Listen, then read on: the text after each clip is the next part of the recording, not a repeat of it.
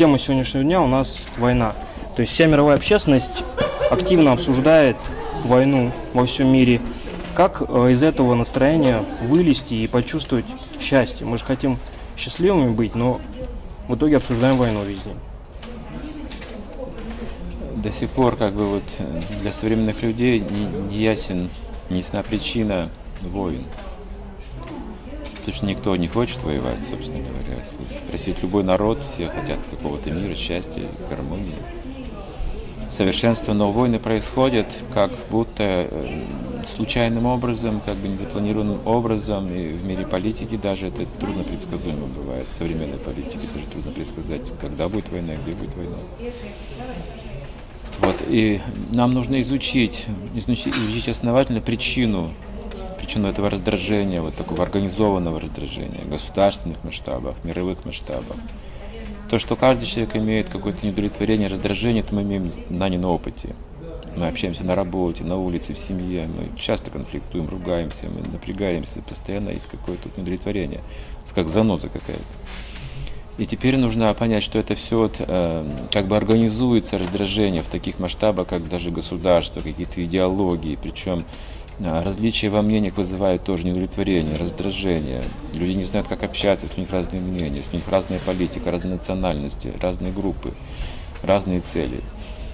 Но если обратиться к мудрости древней, в прошлом культура, она, конечно, войны были всегда, но они не касались мирного населения никогда. Если говорить о Махабхарате, в тех временах, древнейших временах, э, сражались только, только воины военные люди. То есть никогда не страдали женщины, дети, старики, скажем, там, духовное сословие.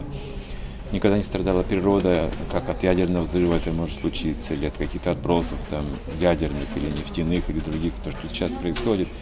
Причина этому, говорится, повышенное вожделение в современном мире. Вожделение это как вот умонастроение да, людей – их культура, их семья, их э, общение. Когда вожделение усиливается, раздражение усиливается, гнев усиливается. Вожделение уменьшается, успокаивается ум человека. Если слишком мало, становится слабым, инфантильным, незаинтересованным.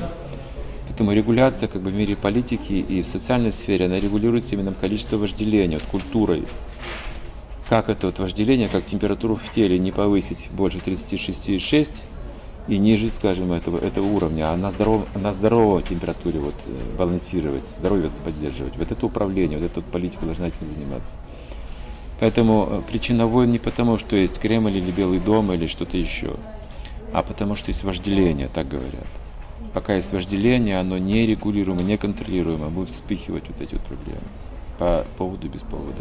Достаточно широкий повод. Вот люди, например, не хотят а, этой самой войны, а бомбежка происходит, и мы им с вами говорим, ребят, это вожделение. Но они же не знают, э, как сделать первый шаг вот в сторону избавления от того же самого вожделения. И что это за термин такой, почему он людей ввязывает в эти боевые игры? Во время уже военных действий мы не можем говорить о вожделении людям. Не к месту это будет совершенно, потому что во время войны действуют военные законы око за око, зуб за зуб. Во время войны вот этим законом нужно руководствоваться. Око за око, зуб за зуб. А вот в мирное время мы должны говорить, если тебя ударили по одной щеке, подставь другую щеку. Это как бы тактика мира.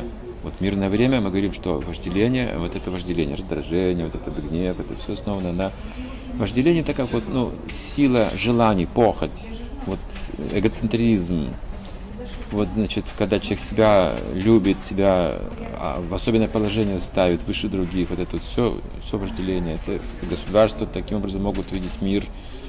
А, каждый хочет э, империю создать. То такая империя, то английская империя, то японская империя, то российская империя, то американская империя. Каждый стремится к, к империи. Это то же самое вожделение. То есть преобладать над другим. А когда люди в нормальном состоянии, то есть добром, дружественном состоянии, просто сотрудничают. Они обмениваются культурой, лучшими вещами, какими-то благими пожеланиями, помощью друг другу. Это тоже есть, да, у нас это помощь государством, там, скажем, бедным людям. Вот эти вещи нужно развивать а, в мировых масштабах. Потому что вожделение ставит границы. Вот этому я сделаю хорошо, а этому я не сделаю хорошо. Этого я ненавижу человека. Это вожделение. Это разделяет людей на вот эти вот плохие, То есть хорошие. вот такая вот идея, то, что во всех глобальных проблемах мира виновата какая-то одна конкретная страна, это говорит о том, что мы в вожделении, да? Это, это, да, это пристрастность, это вожделение. Конкретная страна. Нет. Ну а кого тогда обвинить? Кто-то же должен быть виноват. Вот, вот. Виноват тот, кто просто более могущественный в этом смысле. Ну, он просто имеет больше материального могущества. И, конечно, все видят, что он как бы виноват, потому что у него больше могущества. Потому что А- я ему так сильно завидую, поэтому А виноват. по сути все одинаковые же, просто кто-то могущественный, кто-то слабее.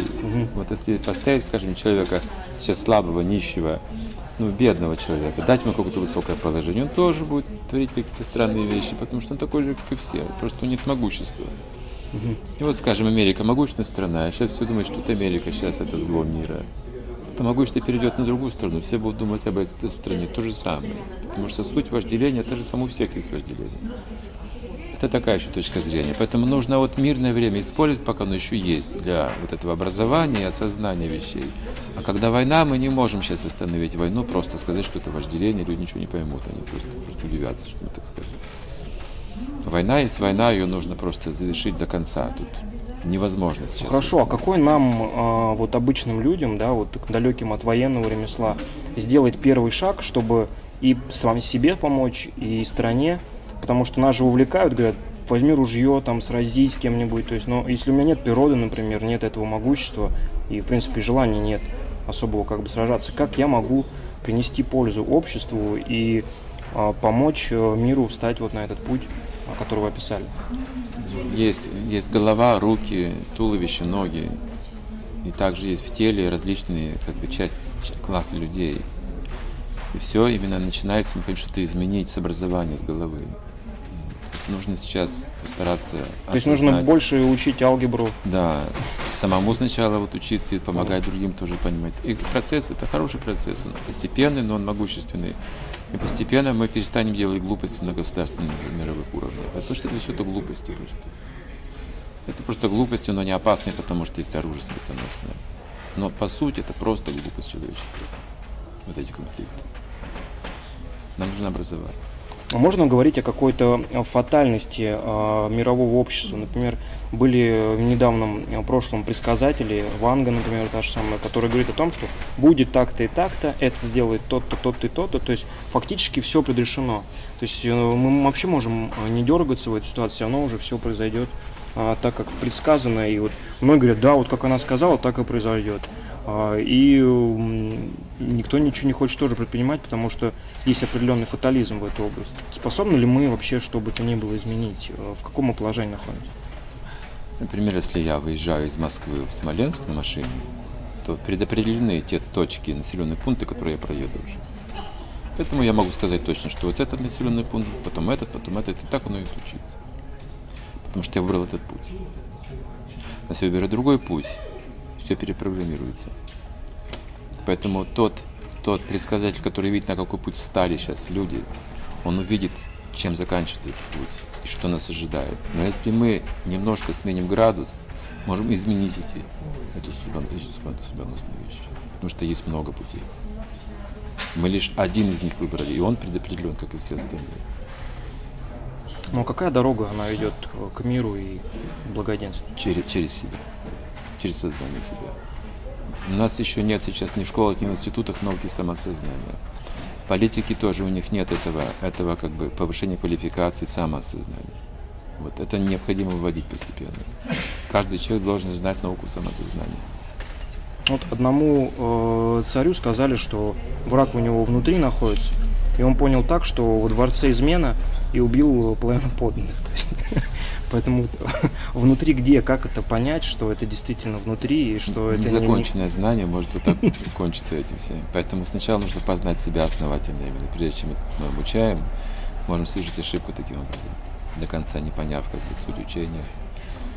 Вот, поэтому в мире э, не хватает миротворцев, людей, которые могут мир устанавливать. Ну а почему? Это самое трудное дело. Это, это очень трудно, потому что, чтобы мир установить в таком обществе конфликтующем, как сейчас, нужны жертвы. Готовы, готов ли кто-то из лидеров себя в жертву предложить, как Иисус, например? Вот в чем вопрос. Вот такой готовности пока нет. значит, у нас пока нет и возможности к этому. Пока будет решать все война. Спасибо вам огромное. Спасибо. Замечательно было.